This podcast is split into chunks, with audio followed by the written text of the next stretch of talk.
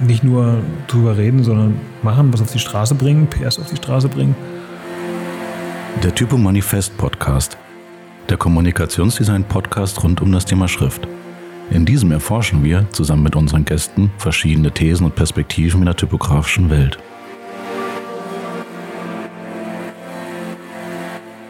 Gott grüßt die Kunst und damit herzlich willkommen zum Typomanifest Podcast. In diesem werden wir verschiedene Gestalten rund um die Themen Typografie hören. Ich bin Sebastian Moog und heute geht es um die These Schrift ist Entwicklung. Dazu spreche ich heute mit einem Kommunikationsdesigner und Schriftgestalter im Coworking Space Fette Höfe in Hamburg. Die ausgezeichnete Schriftfamilie Haptik sowie die Schriften der Süddeutschen Zeitung stammen von ihm. Zuletzt publizierte er die neue Schriftfamilie New Suns mit 90 Schnitten. Hallo Henning Skibbe, schön, dass du hier bist. Woran hast du zuletzt gearbeitet? Woran ich zuletzt gearbeitet habe, ich arbeite an ganz vielen Sachen parallel. Also das ist halt die Frage, worauf bezieht sich, also worauf beziehst du dich? Beziehst du dich auf äh, Schrift oder beziehst du dich auf allgemein? Allgemein. Genau, einfach woran du als letztes gesessen hast. Ähm, ich habe gerade eben, bevor du kamst, an einer Serifen-Variante der News gesessen, also an der News Serif sozusagen. Mhm. Und ähm, bin da gerade dabei, die unterschiedlichen Gewichte auszutesten. Also zu schauen, ob das Modell, was ich, das Konstruktions-, das Gestaltungsmodell, was ich da habe, ob das im äh, ja, ob das über die Schriftschnitte hinweg funktioniert. Genau. Mhm. Und äh, von ganz fett bis äh, ganz light und bis ganz ähm, als Displayschnitt und so weiter und so fort. Also, genau. Ich habe so ein paar kleine Sätze mitgebracht, die du gerne ergänzen kannst für dich. Ähm, und zwar, Typografie war früher. Boah, früher. Ähm, ist das überhaupt eine Kategorie für mich? Ähm, Typografie war früher genauso spannend, wie es jetzt ist. Und äh, Typografie ist. Äh, Typografie war früher. Ganz, ähm, ganz spontan. Typografie war früher auch. Äh, Typografie war früher einseitiger. Typografie war früher, ähm, glaube ich, etwas weniger komplex ähm, ich glaube, durch das Digitale als auch durch die unterschiedlichen Produktionsmöglichkeiten im Analogen ähm, ist da nochmal was hinzugekommen. Das ist das eine und Typografie war früher weniger komplex und kompliziert, weil es auch weniger Optionen gab. Also jetzt noch nicht mal aufs Digitale bezogen, sondern auch auf einfach so auf Schriften und auf ähm, Auswahl, auf Möglichkeiten. Also ich sage mal so, die Möglichkeiten der Typografie sind heutzutage um ein Vielfältiges höher. Und ähm, das macht es natürlich komplexer. Ja. Äh, welches Buch hat dich zuletzt begeistert und warum? Äh, gestalterisch oder inhaltlich? Beides gerne. Ähm, zugegebenermaßen lese ich nicht mehr so viele Bücher, wie ich es früher getan habe. Ähm,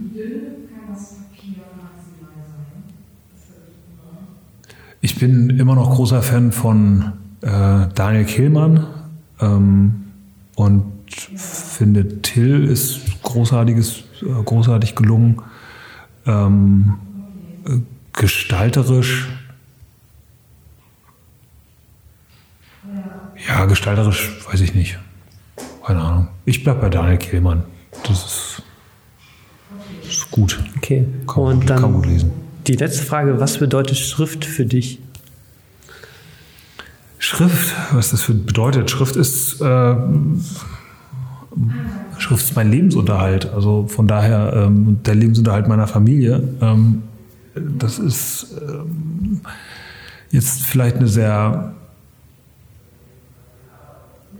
unleidenschaftliche Antwort, aber ähm, das ist schon im Kern so. Also ich Gleichzeitig ist es aber auch eine leidenschaftliche Antwort, weil ich mich freue, dass ich von Schrift leben kann. So. Ähm, also das heißt ja, hätte ich, äh, wenn ich nicht von Schrift leben könnte, dann könnte ich nicht Schrift machen. So. Und dann würde mir schon das fehlen. Und darüber bin ich eigentlich sehr dankbar und freue mich sehr darüber, dass ich von Schrift leben kann, dass ich von etwas leben kann, wo äh, von die meisten manchmal wissen, dass es das gibt. Mhm. Ähm, und dass es etwas ist, was mich ähm, begeistert und was ich großartig finde und das mir viel Spaß macht und wofür ich eine Leidenschaft habe und dass ich mich davon dann auch noch ernähren kann und meine äh, äh, Familie, das, ähm, das freut mich. Ja. ja. Ähm, ich habe so ein bisschen herausgefunden, dass Schrift sich ja auch mal den Medien anpassen muss mit neuen Auf an, also Anforderungen an die Schrift. Wie siehst du das aktuell im Digitalen? Muss Schrift sich sozusagen immer den Anforderungen, die gestellt werden, anpassen? Oder ist das auch Ja, klar, ist ja, ist, ist ja am Ende so. Also wenn eine Schrift am Bildschirm scheiße aussieht, hm. dann ist die Schrift scheiße und nicht der Bildschirm. Also ähm, natürlich kann man auch mal sagen, es ist ein schlechter Bildschirm oder es ist schlechtes Papier, konnte man früher sagen. Ähm, das ist bis zu einem bestimmten Grad natürlich richtig und aber am Ende heißt es ja nur, ich habe nicht die richtige Schrift für das Medium, auf dem ich sie abbilde oder in dem ich sie abbilde. Und ähm, von daher äh, muss sich Schrift anpassen. Und Schrift ist ja, also es gibt ja zwei parallele Stränge. Es gibt einmal die, den, technologischen Strang, also äh, andere Papiere, andere Druckmöglichkeiten, andere Darstellungsmöglichkeiten am Bildschirm, hochauflösende Displays etc., ähm, sich dem Umgebungslicht anpassende Bildschirme etc. Und der andere Entwicklungsstrang ist ja der der, der Schriftentwicklung. Und ich würde eigentlich sagen, eigentlich ist es so, dass die Technologie meistens voranschreitet und dann die Schrift dem folgt. Also die mhm. Typografen und Schriftgestalter sehen irgendwo ein Bedürfnis, etwas äh, zu eine Schrift einem Medium anzupassen. Ja. Und von daher klar, die Technologie wird sich weiterentwickeln, die Schriftdarstellungsmöglichkeiten werden sich weiterentwickeln, also muss sich Schrift natürlich auch weiterentwickeln. Mhm. Ja. Äh, welchen Einfluss haben Werkzeuge auf das Aussehen einer Schrift? Also ich war überlegen, wie früher Schriften entworfen worden sind und wie es heutzutage ist. Und dazu habe ich dir von Dr. Klein Klingspor das Buch mitgebracht von 1940 über Schönheit von Schrift und Druck. Und darin gibt es eine schön oder zwei schöne Illustrationen, die ich dir gerne einmal zeigen wollen würde. Ich leg die hm. mal vor dir hin.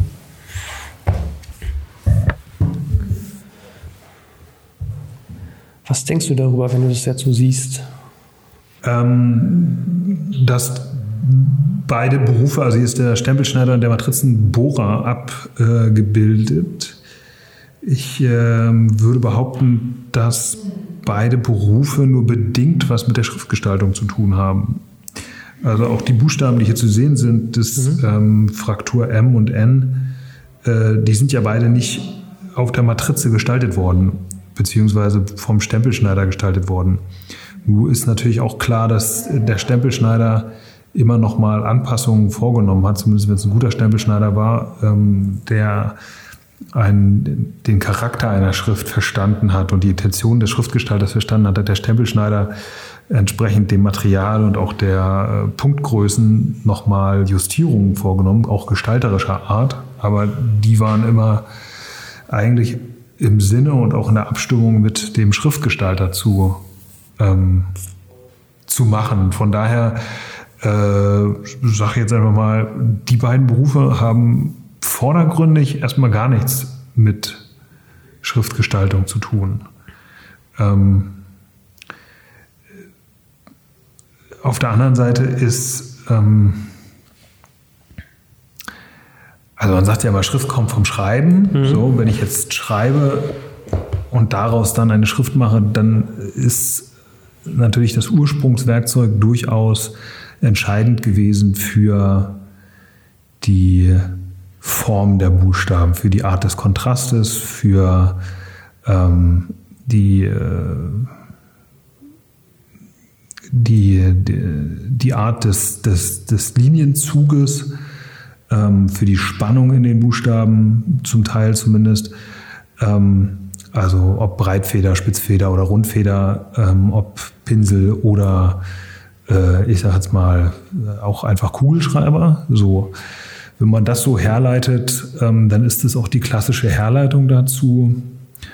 Ähm, ich glaube aber, dass man heute mit dieser Definition Schriftgestaltung nicht ganz zu Ende denken kann, ähm, weil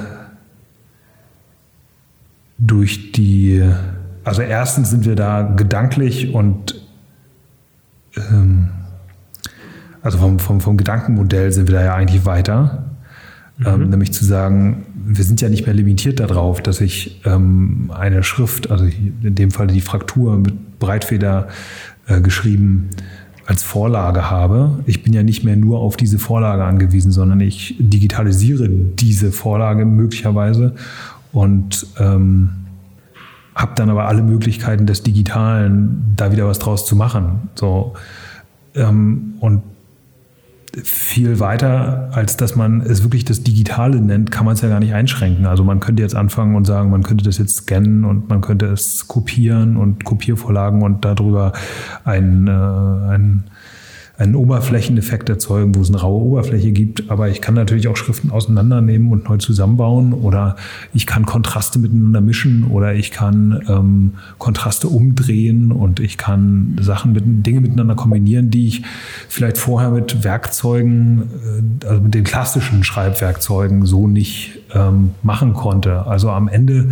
ist es durch die Möglichkeiten des Digitalen ist Schrift eigentlich nur noch durch unsere Vorstellungskraft in dem Sinne limitiert, beziehungsweise mhm. limitiert durch ähm, unsere Fähigkeit zu entziffern. So, beziehungsweise die Fähigkeiten der anderen, das zu entziffern, das, was ich gestalte. Ähm, und dann ist natürlich immer der Anspruch daran, für was ich gestalte. Also wenn ich für Headlines gestalte, ist das anders als für Text. Wenn ich für einen Text gestalte, dann muss ich natürlich einer größeren ähm, Masse von Menschen und deren Lesegewohnheit und Entzifferungsfähigkeit entsprechen oder die Schrift muss dem entsprechen. Ähm, also kann ich eben nicht so weit von der Konvention abweichen in der Gestaltung durch meine Experimente, durch meine Gedanken, ähm, Ideen und so weiter und so fort. Also ähm, von daher, ich glaube, es ist wichtig, dass man versteht, dass Schrift vom Schreiben kam und ähm, sich immer, also die, die Form des Buchstaben sich die allerlängste Zeit immer auf das Werkzeug bezogen hat.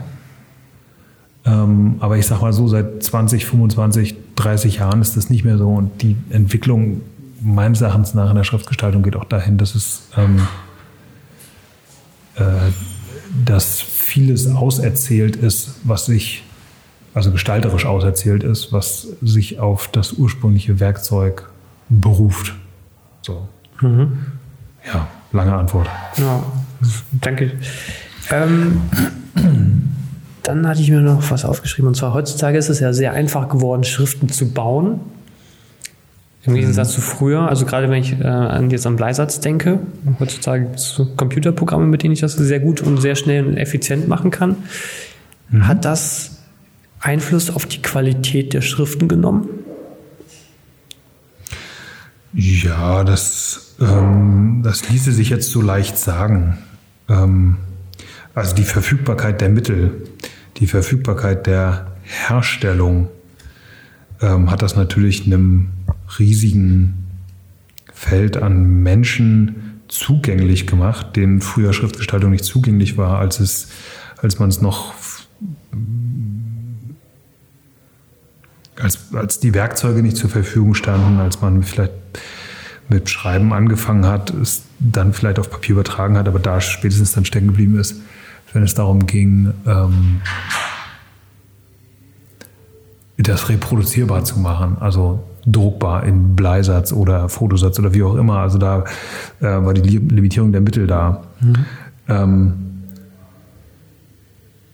das hat aber natürlich auch mit Sicherheit einen Teil der Menschen, die ein hohes Talent dafür gehabt hätten, Schrift zu machen, davon abgehalten. Also diese Schwelle war so groß, dass sie wenige überschreiten konnten, die gegebenenfalls sogar Talent gehabt hätten, aber deren Entwürfe niemals ähm, zur Produktion gekommen sind, beziehungsweise ähm, ja, äh, also da war die, die, diese Schwelle war da. Punkt. Ja. So. Ich habe das auf, auch, auch, ja? in, auch, in, einem Buch äh, gelesen und zwar Dürer hat wohl im Auftrag des Kaisers damals ähm, geometrische Schriften oder die Geometri Geometrien von Schriften, genau hier ist das glaube ich auch zu sehen, ähm, so ein bisschen dargestellt, was ich halt auch sehr spannend fand. Also es war wirklich ein Privileg, sowas auch machen zu können, zu dürfen, jemanden dafür zu finden, der da begeistert auch das dann finanziert so ein bisschen. Und klar, ja heutzutage muss das ja nicht mehr der Fall sein. Klar, wenn du so weit zurückgehst, also das ist ja äh, quasi äh, in, in, einer Zeit, in der grundsätzliche Bildung ein Privileg war. Ja. So, also wenn, wenn du so weit zurückgehst, aber gehen wir ins 20. Jahrhundert, ähm, Mitteleuropa oder mittleres äh, 20. Jahrhundert, ich nehme jetzt mal die 1960er, 70er Jahre, also Friedenszeit, mhm. ähm, in der grundsätzlich Bildung in Mitteleuropa zugänglich war.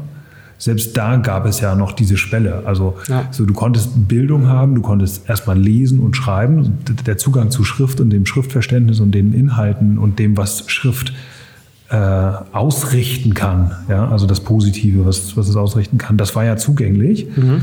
Trotzdem musste es ja A, irgendwie Leute geben, die das unterrichten, äh, das Schriftgestalten B musste es Leute geben, die sich dafür interessieren. Also die mussten zusammenfinden.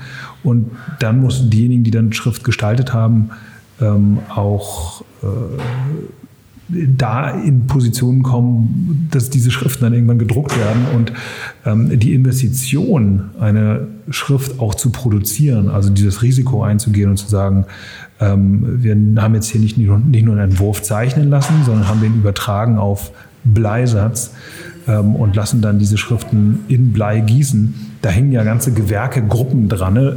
ähm, plus Materialkosten, plus ja, Maschinenkosten. Ja.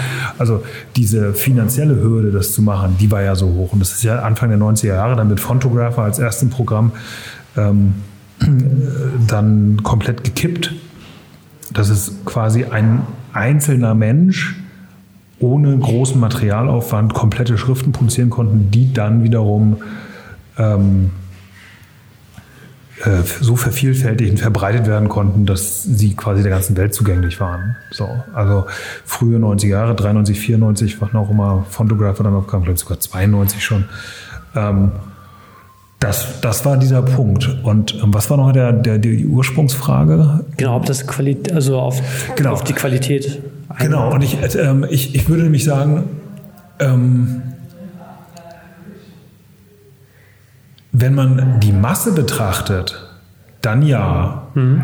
Aber wenn man auf der anderen Seite guckt, wie viel qualitativ hochwertige Schriften jetzt pro Jahr produziert werden mhm. und sogar solche, die nicht nur qualitativ hochwertig produziert sind, sondern auch noch eine Idee haben, eine ähm, gestalterische Idee, die mit Freude von Typografen und Designern aufgegriffen wird und die sozusagen das Feld der Typografie und der Schriftgestaltung erweitern, dann leben wir heute in einer Zeit, wo wir viel höhere Qualität haben, als wir sie jemals zuvor hatten. So, wenn ich bei MyFonts reingehe und gucke, wie viele Schriften da jeden Tag veröffentlicht werden und wie viel davon Qualität ist, ähm, wenn ich nur diese Betrachtungsweise annehme, dann ist die Qualität gesunken. Aber ich finde, das ist eine unzureichende Betrachtungsweise. So, das ist zu kurz gedacht und zu kurz gesprungen. Mhm. So.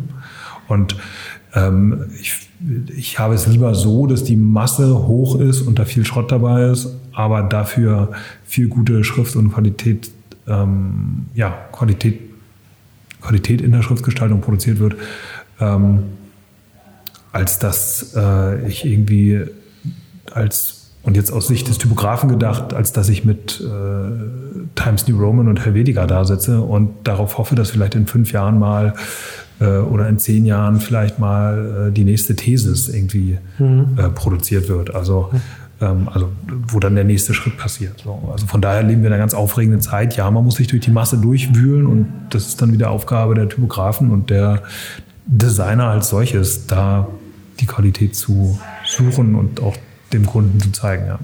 Ich glaube auch, dass das digitale Werkzeug einem so ein bisschen die Offenheit dafür gegeben hat. Also ich kann viel, viel mehr herumexperimentieren. Ich kann genau. Grenzen versuchen zu sprengen, wenn ich sie kenne und zu gucken, was denn überhaupt noch möglich ist. Und was, was, also was du ja vorhin auch schon gesagt hattest, was überhaupt noch lesbar ist, also was der andere gegenüber wahrnehmen kann. Ja. Und ähm, ja, ich habe dir meine These mitgebracht, Schrift ist Entwicklung. Was denkst du darüber? Ja, Punkt. Schrift ist Entwicklung, das ist äh, ganz richtig. Also, ähm, also ich fühle mich jetzt nicht irgendwie in der Lage, hier einen kompletten historischen Abriss dazu zu geben, so, aber ähm, auch, aber am, am, Ende ist das ja auch eine Beobachtung. Also wenn wir zum Beispiel nehmen, ähm, die Schriftfamilie als solches gibt es ja erst seit Anfang des 20. Jahrhunderts. So. Ähm, dabei gab es schon im frühen 15. Jahrhundert ähm, die Kursive als gedruckte Schrift, es gab die, ähm, die Aufrechte als gedruckte Schrift und dann in der Romain, ich weiß gar nicht mal, wie man, ich kann kein Französisch richtig gut, Romain des Rois, ähm, die äh, wurde sie zuerst mal zusammengeführt, was glaube ich, wenn ich mich recht entsinne, im 18. Jahrhundert dann war. Ähm, dass dann irgendwann eine Bold als Familienelement dazu kam, das gab es dann das erste Mal mit der Clarendon, ich glaube im späten 19. Jahrhundert. Mhm. Und dabei war die noch nicht mal gestalterisch als Familie gedacht, sondern einfach als fette Auszeichnung einer eines Schriftentypus, ähm, aber die passt jetzt auch nicht so hundertprozentig dazu. Ähm, so, also wenn man das so anguckt, ähm, vom 15. Jahrhundert entwickelt sich die Schrift bis ins 20. Jahrhundert hinein, frühes 20. Jahrhundert, wo erstmals richtige Schriftfamilien, also gestalterisch konsistente über Schriftschnitte hinweg, so, dann ist das ja eine sehr langsame Entwicklung. Ähm, und man kann das jetzt ja auch alles begründen, also historisch begründen, warum das vielleicht bloß so langsam gehen musste ähm, und so weiter und so fort. Dann guckt man sich das 20. Jahrhundert an und sieht diese Beschleunigung, die dort stattfindet. Mhm. Und ähm, dann das 21. Jahrhundert, also den Teil, den wir bisher kennen und die Geschwindigkeit, die es dann aufnimmt, ähm, dann ist es natürlich fast schon erschreckend, äh, wenn man überlegt, wie die Kurve weitergehen soll. Ähm, also wenn man sie wirklich so lang aufzieht, das ist ja so eine äh, Hockeyschlägerkurve, die immer steiler wird. Ähm, von daher ja, natürlich. Also ist Entwicklung. Die Frage ist, ähm, gibt es irgendwann den Punkt, wo äh, das auserzählt ist. So. Ähm, es gibt ja bestimmte Dinge, die, was Schriftgestaltung betrifft, äh, end, endlich ist. So, also wenn wir uns angucken, ähm, irgendwann kamen die Grotesk-Schriften dazu, also die ohne Serifen. Ähm, irgendwann kam Slap Serifs dazu. Ähm, irgendwann kamen große Schriftfamilien auf ähm, und so weiter und so fort. Aber äh, die Schriftfamilien gehören jetzt nicht in diese, die, die andere Aufzählung rein. Aber ähm, irgendwann wurden äh, humanistische Sans gezeichnet. Ähm, vielleicht das als, als einen der Entwicklungsschritte noch humanistische Sans gezeichnet. Ähm, also diese, die Modelle sind, glaube ich, auserzählt ich glaube, es wird kein neues Schriftmodell als solches, zumindest in der lateinischen Schrift, nicht geben. Ähm, die Kombinationsmöglichkeiten da sind, glaube ich, erschöpft. Man kann natürlich solche so Bastarde machen, wo das eine mit dem anderen verheiratet wird und es aber nicht dazugehört. Aber es ergibt, glaube ich, aus meiner Sicht kein neues Grundmodell. Ähm, so geometrische Schriften mhm. mit der Futura und so weiter und so fort. Ähm, was es seitdem gibt, ähm, ist ja die, das Spektrum der Varianz dazwischen. So. ähm, und die persönliche Sichtweise, also entweder die persönliche Sichtweise eines Schriftgestalters auf eine bestimmte Art von Schrift oder die eines Unternehmens, also wenn, äh, wenn Netflix sich eine Schrift machen lässt, dann ist es ja ähm, vielleicht eine geometrische Sans, die dort gestaltet wird, aber ähm, mit den Attributen, wenn sie denn gut abgesteckt und dann gut interpretiert oder gut übertragen in die Schriften sind. Das ist ja sozusagen ähm, ein, von, ein von, vom Unternehmen Netflix äh, erzählte Schrift oder Art der Gestaltung. Ähm, oder sie ist halt ausgehend vom Schriftgestalter, wo der sagt, ich gestalte nach meiner Fasson. So, und ich gestalte mhm. aus meiner Sozialisierung heraus und aus dem, was ich gut finde oder aus dem, was ich gerne sehen würde, aber eben noch nicht sehe. Ähm, und gestaltet innerhalb der großen Modelle, ob das jetzt Antiqua Sans, humanistische Sans, geometrische Sans, etc. etc. Ähm, aber innerhalb dieser Modelle oder holt sich Einflüsse von anderen Modellen dazu. Aber ähm, genau, kurz zusammengefasst, lange Rede, kurzer Sinn. Ähm, die Modelle als solche sind meiner Erachtens nach auserzählt, aber es gibt natürlich eine unendliche Varianz dazwischen. So. Und mhm. ob das irgendwann so feingliedrig wird, dass es keinen Unterschied mehr macht und dass das auserzählt ist, das wird interessant sein zu sehen. Ja. Das habe ich mit Herrn Forstmann auch besprochen. Er hat nämlich gesagt, ich versuche es noch ein bisschen wiederzugeben, dass wir die Zwischenräume zwischen den Klassikern so ein bisschen am Füllen sind. Das heißt, zwischen der Times und einer Helvetica zum Beispiel. Also mhm. diese sehr unterschiedlichen Schriften und dazwischen werden jetzt immer mehr die Zwischenräume gefüllt. Ja, das ist richtig, genau. Also man, man könnte jetzt. Also ich finde es interessant, darüber nachzudenken, ob das auch einen gesellschaftlichen Bezug hat. Also wenn man davon ausgeht, dass wir in einer immer individualistischen Gesellschaft leben, hier zumindest mhm. in der westlichen Welt, ähm, dann darf man natürlich die Frage stellen, hat das damit zu tun oder hat das eigentlich eher damit zu tun, dass, ähm, dass da schon etwas abgeschlossen ist?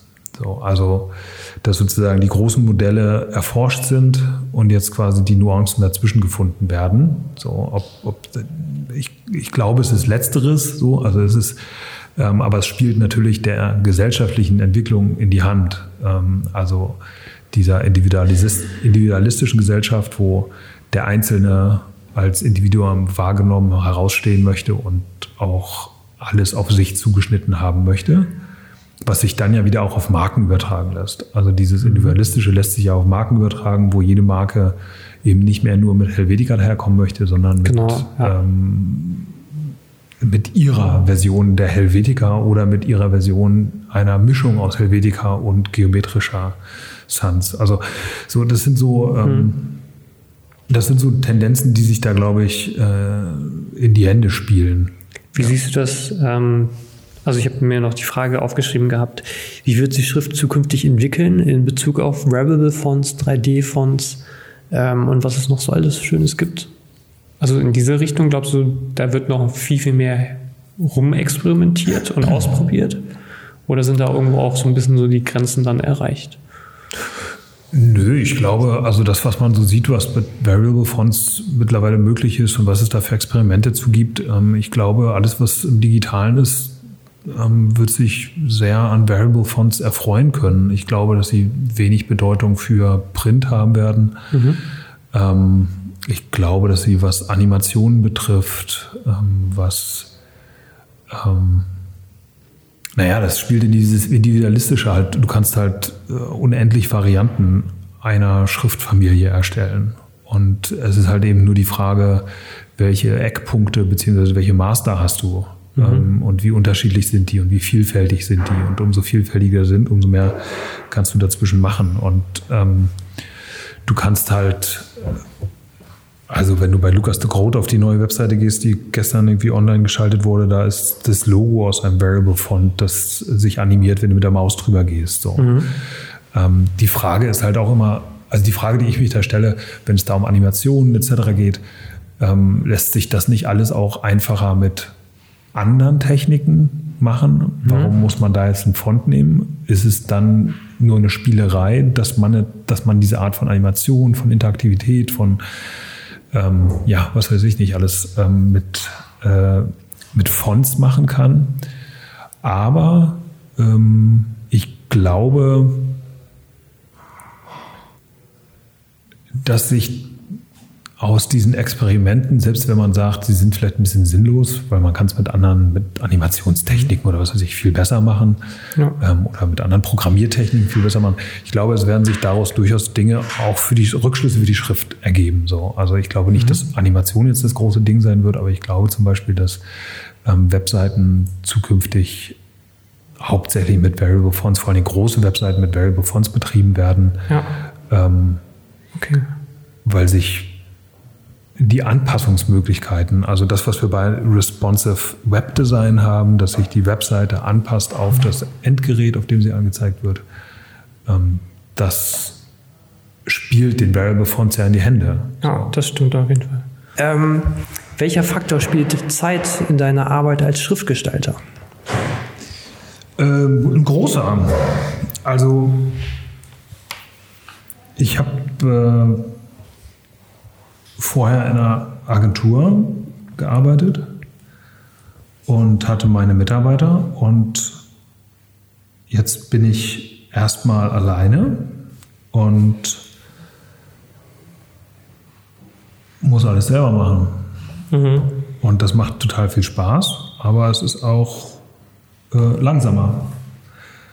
Und ähm, also für Corporate-Projekte habe ich natürlich freie Mitarbeiter, die ich dazu hole, damit man entsprechend der gewünschten Geschwindigkeit des Kunden da äh, arbeiten kann. Aber ähm, für die eigenen Projekte muss man sich die Zeit halt dann trotzdem nehmen. Und äh, man, ich sehe das insofern, ja, nicht kritisch, aber äh, man muss natürlich da selber gucken, dass man sich da nicht hetzen lässt durch gegebenenfalls ökonomische Zwänge. Ähm, aber man muss ja auch die Möglichkeit haben und die Zeit haben, seine eigenen Schriften in Frage zu stellen und zu kritisieren und dann eben gegebenenfalls nochmal zu überarbeiten. Und das kann natürlich bei einer Schrift, die gegebenenfalls schon ein recht weiten Stadium ist, auch nochmal einiges an Zeit bedeuten. Oder man oder ich habe, also ich sage mal Mann, aber es geht ja um mich, ähm, oder ich habe ähm, den schönen Gedanken, ich könnte da noch ein weiteres Ziffernformat mit dazu machen oder ich mhm. äh, möchte gerne mit Icons arbeiten oder, oder, oder.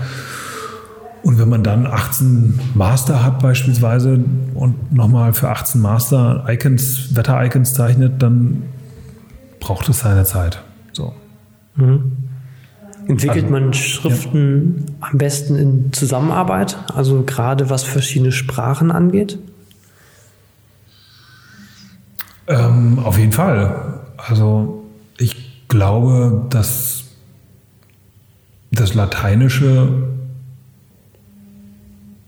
also dass es beim Lateinischen so jetzt nicht zutrifft. Ähm, da würde ich jetzt nicht sagen, dass es am besten geht. Ähm, das ist dann, glaube ich, echt typabhängig. Also ich arbeite gerne im Team und ich bin da, glaube ich, uneitel genug, dass ich äh, für, also eine gute, gute Idee für meine Schriften da auch dann annehmen kann und umsetzen kann. Ähm, aber was die Ausarbeitung in, anderen Skripten bedeutet, also ob das jetzt Griechisch oder Kyrillisch oder äh, meinetwegen Devangari oder sonst was ist, ähm, das äh, kannst du nicht machen, ohne dass du jemanden dabei hast, der zumindest ansatzweise muttersprachlich ist. Das ist vielleicht bei Griechisch und, und, und, und äh, Kyrillisch ähm, noch erlernbarer. Und, äh, aber ich glaube, umso ferner der eigenen Sozialisierung die Kultur des Schriftsystems ist. Also mhm. in meinem Fall wäre das jetzt nur mal um ein Beispiel zu nennen, Devangari oder jeder andere asiatisches Schriftsystem. Das ist meine eigene Sozialisierung, meiner eigenen Wahrnehmung, meiner eigenen Schriftwahrnehmung, meinem eigenen Leseverhalten so entfernt, ähm, so weit weg, oder Arabisch äh, oder, oder, oder, also da kannst du alles aufzählen. Das ist so weit weg, dass ich ähm,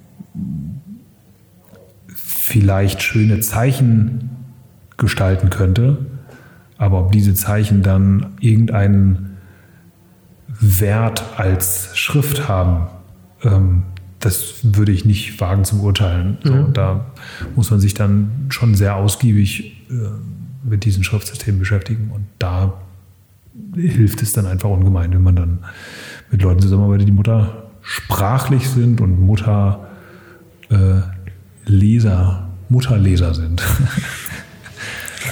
Was, was würdest du einem jungen Gestalter oder Typografen mitgeben?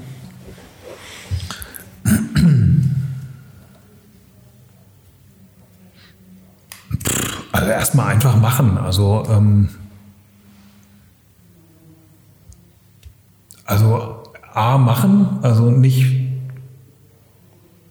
nicht nur drüber reden, sondern machen, was auf die Straße bringen, PS auf die Straße bringen.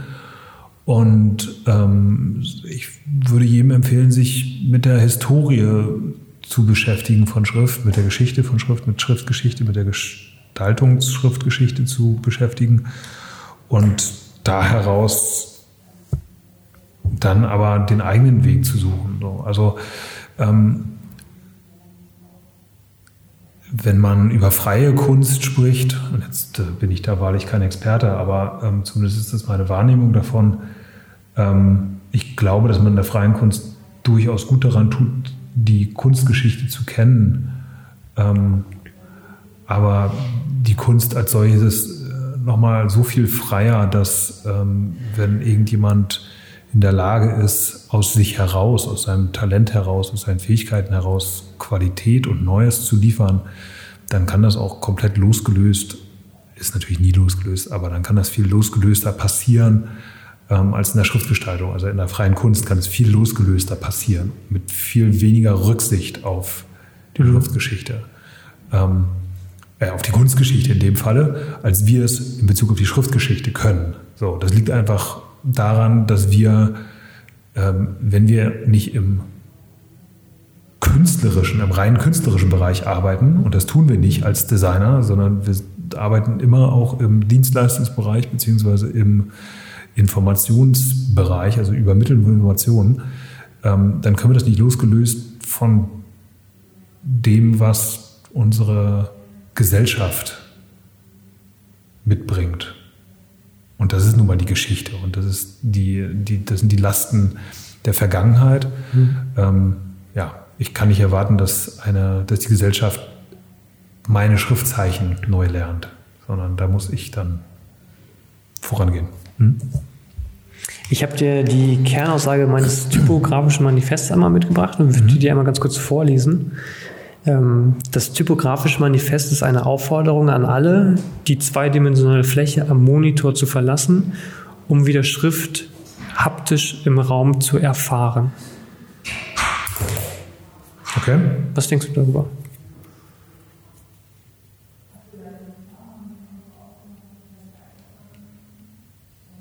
Ich finde, das ist einschränkend.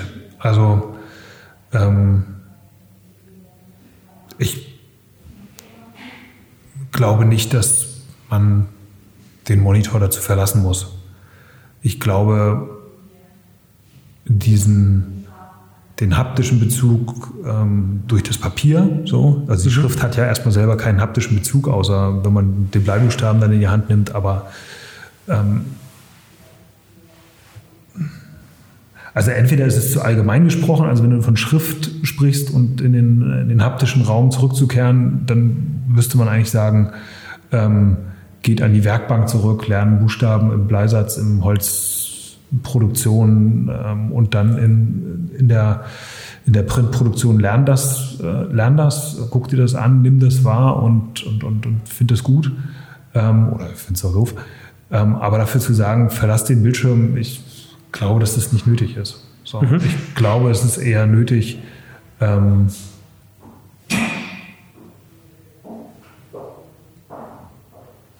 eine grundsätzliche Experimentierfreudigkeit und eine grundsätzliche Ausprobiermöglichkeit. Und das schließt es dann ja wieder mit, wiederum mit ein. Also zu sagen, probier aus mit Schrift. Und ähm, klar, lerne die Geschichte, aber lass dich davon jetzt nicht zu übermannen und zu beeindrucken, dass das alles schon so uralt ist und dass das alles so wahnsinnig tolle Erfindungen sind und so, sondern lern das, trifft die Leute, die man dazu noch treffen kann, ähm, mach das aber wenn jemand sich entscheidet, das alles am Bildschirm zu machen und sich davon begeistern zu lassen und am Bildschirm krasse mit Processing programmierte Schriftexperimente zu machen und da krass mit rumcodet, ähm, finde ich das mindestens genauso äh, ermutigenswert und mhm. äh, wichtig wie das andere. Also das eine ist ja auch das Bewahren von etwas Historischem und das andere ist noch mehr der Blick in die Zukunft oder noch mehr der Blick in die, ja, in, ja, genau, in das, das was vielleicht zukünftig kommen wird, passieren wird. So. Denkst du, so eine Person, die nur im Digitalen gestaltet, würde es gut tun, so einen Buchstaben mal haptisch anzufassen oder eher nicht? Oder denkst du, dass es was ganz nee. Persönliches?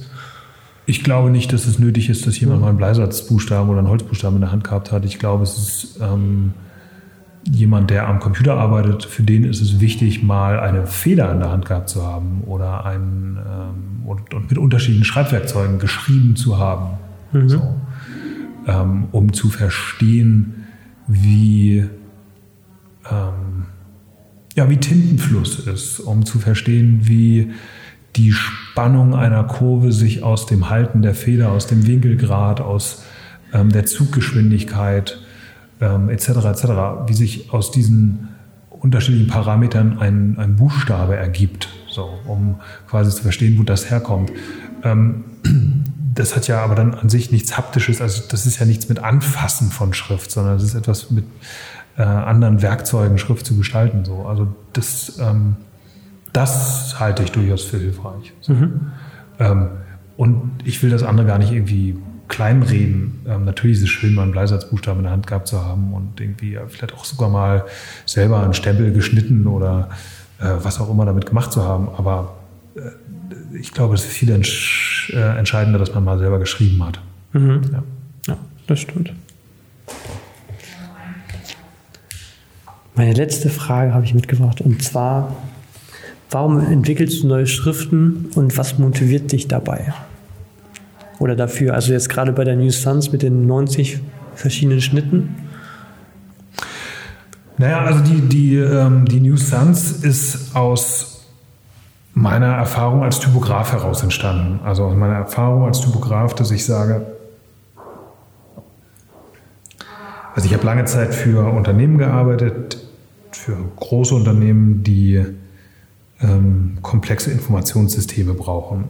So entweder im Editorial Design also wo du komplexe Zeitschriften, wo du komplexe Informationsbündel hast, die dann in ein Magazin oder in ein Online-Magazin oder wie auch immer gegossen werden, wo man dem Leser Führung geben soll, geben muss. Und äh, oder genauso bei Corporate Designs, wo ähm, du einerseits etwas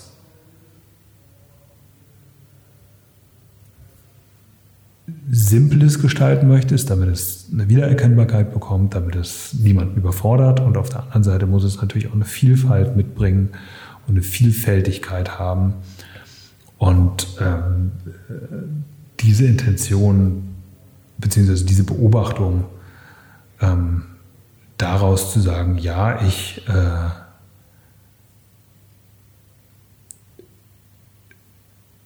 Ich gestalte ähm, Schriften, die für die komplexen, komplexen Informationsanforderungen von Unternehmen, von Editorial etc.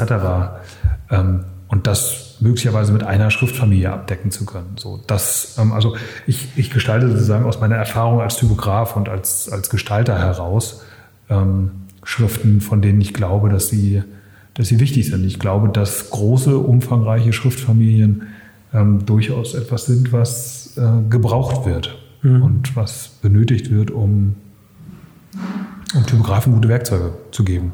So. Und äh, aus, aus dieser Erfahrung heraus, das ist, glaube ich, meine Motivation, warum ich Schriften gestalte, also meine gestalterische Motivation. Ja. Ja, das stimmt. So. Gut. Ja, Vielen Dank für das Interview. sehr gerne. Das war die Folge 4 mit Henning Skibbe in dem Coworking Space Fette Höfe in Hamburg. Alle weiteren Informationen findet ihr in den Shownotes oder auf der Website www.typomanifest.de slash C4. In der kommenden Folge werde ich mit Charlotte Rode über die These 5 Schrift ist Emotion sprechen. Bis dahin bleibt gesund. Impressum. Gestaltung Büro Sebastian Moog. Sounddesign Philippe Angeles Hamann. Schnitt Mina Sarkisch. Intro Jonas Völpel. Und wir danken unseren Gästen im Interview. Weiteres findet ihr in den Shownotes und auf der Website www.typomanifest.de oder unter dem Hashtag Typomanifest.